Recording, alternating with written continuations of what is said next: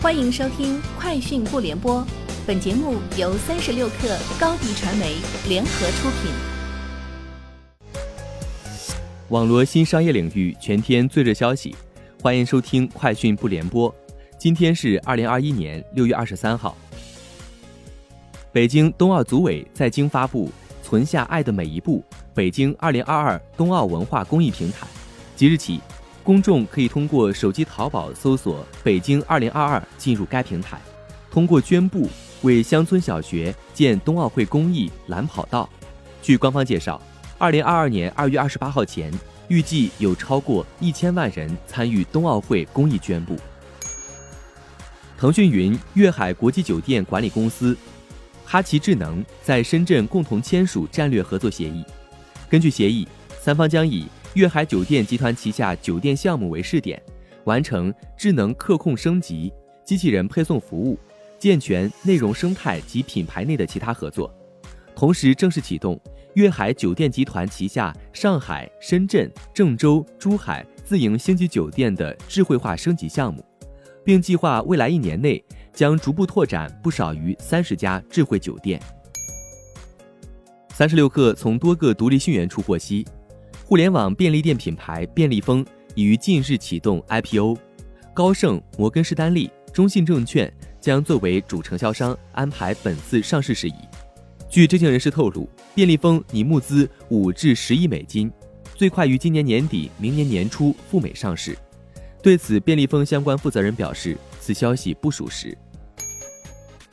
咨询公司 IDC 今天发布中国 AI 云服务市场二零二零年度研究报告。报告显示，在中国 AI 公有云服务市场，百度智能云市场份额排名第一，这也是自 IDC 发布中国 AI Cloud 市场报告以来，百度智能云四度夺魁。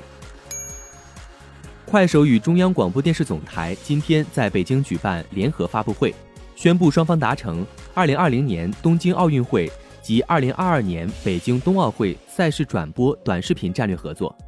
快手正式成为2020年东京奥运会及2022年北京冬奥会实权转播商。会上，快手 CEO 宿华透露称，快手全球月活跃用户数达到十亿。据报道，下一代 iPhone 手机即将在九月份发布，或命名为 iPhone 十三或者 iPhone 十二 S。根据外媒报道，iPhone 十三 Pro 屏幕、相机都将迎来升级。并有望首次加入屏下指纹解锁技术。美国电动汽车制造商特斯拉公司近期宣布，公司已向中国监管部门备案，将在中国召回部分进口 Model 3车型。新媒援引路透社的报道称，根据获得的一份该公司声明中显示，特斯拉称此次召回与刹车失灵无关，目前从未发生任何一起刹车失灵事件，也未收到。任何因此情况导致的碰撞或受伤案例。另外，中国制造的 Model 3、Model Y 均不存在此类问题。以上就是今天节目的全部内容，明天见。